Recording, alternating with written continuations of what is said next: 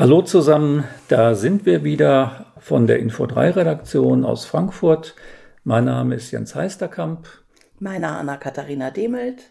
Und wir wollen Ihnen wieder ein bisschen über das nächste Heft von Info3 erzählen, was eine Sommerausgabe wird. Und unser Thema ist diesmal das Wasser des Lebens. Also wir beschäftigen uns mit dem Thema Wasser und da gibt es ja sehr viele akute, aktuelle Bezüge dazu, Anna-Katharina?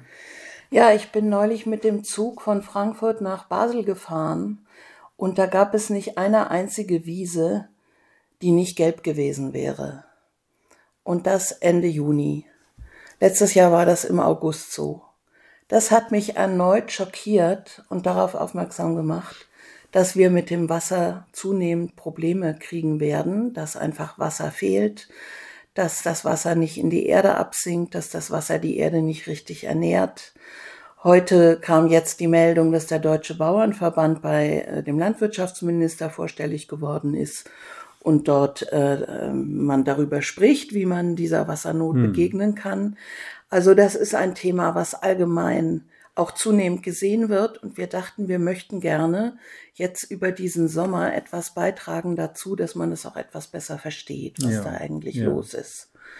Und, Und, da ist ja ein ganz fundamentaler Beitrag äh, im Heft, den du auch eigentlich betreut hast, in dem Gespräch mit dem Meeresbiologen Meinhard Simon. Und äh, der zeigt ja auf eine sehr eindrückliche Weise, Zusammenhänge im Wasserhaushalt der Erde, die man sonst eigentlich gar nicht so im Bewusstsein hat und die man auch gar nicht kennt. Ja, genau. Und ähm, das, das macht das anschaulicher, die Thematik und so, dass man auch ein anderes Verhältnis nochmal dazu kriegt. Das war unser Anliegen. Und ein zweiter Beitrag zum Thema Wasser beschäftigt sich mit Maßnahmen, die sich Wasserretention nennen, die gerade eben eingreifen wollen, so in den Wasserkreislauf, dass das Grundwasser sich wieder bildet. Und da berichten wir ein bisschen, was es da schon alles gibt. Da passiert tatsächlich schon einiges. Mhm. Und das könnte natürlich viel, viel mehr werden. Das Ganze ist eingebunden in die Idee von der Erde als Organismus, wo Wasser ein Element ist und wenn dieses Element nicht ähm, ausgewogen eingebunden ist, dann wird die Erde krank, genauso wie Menschen krank werden, wenn ihr Luft- oder ihr Wasserorganismus mhm. gestört wird. Mhm. Ja, die Erde als Organismus ist ein schönes Stichwort, denn zur, zum Erdorganismus gehört ja auch der Mensch, gehören wir Menschen dazu.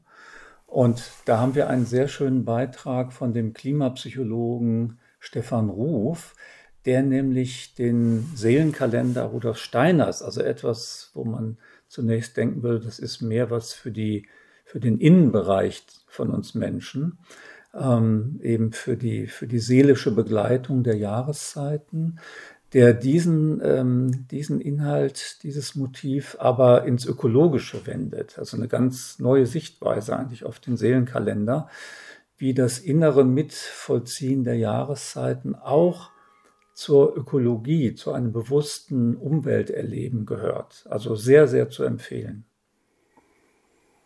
Und dann haben wir noch äh, zum Thema Jahreslauf und Jahreszeiten noch weitere Sachen, auch mit vielen Bildern. Es ist wirklich ein Sommerheft.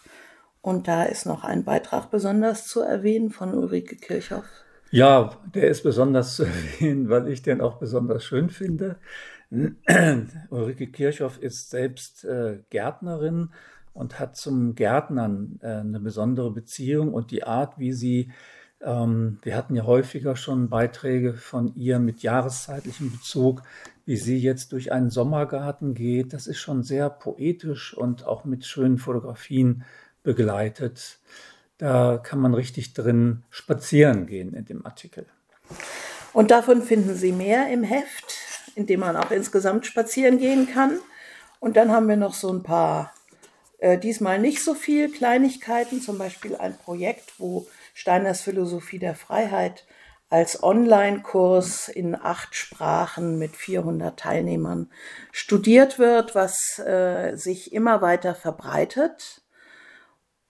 Was haben wir noch? Ja, vielleicht ähm, zuletzt, aber nicht ganz unwichtig, haben wir einen Bericht über eine ähm, neue aktuelle Studie im Umfeld der Corona-Thematik, wo Forschende ähm, eine, eine Übersterblichkeit ähm, bemerkt haben oder die Übersterblichkeit genauer angesehen haben, die wir in den Corona-Jahren hatten und da auf sehr ja, beunruhigende Korrelationen gestoßen sind. Eine Studie, die auch in einer ähm, peer-reviewten Fachzeitschrift schon erschienen ist. Ich will da jetzt gar nicht mehr zu sagen, aber das lohnt sich auch sehr. Lesen Sie selbst. Lesen Im Sie August gibt es kein Heft und dann im September wieder mit frischer Kraft. Ja, und wer uns noch nicht kennt, gerne auf info3.de anschauen und bestellen einen schönen, nicht zu trockenen Sommer Bis wünschen wir Ihnen.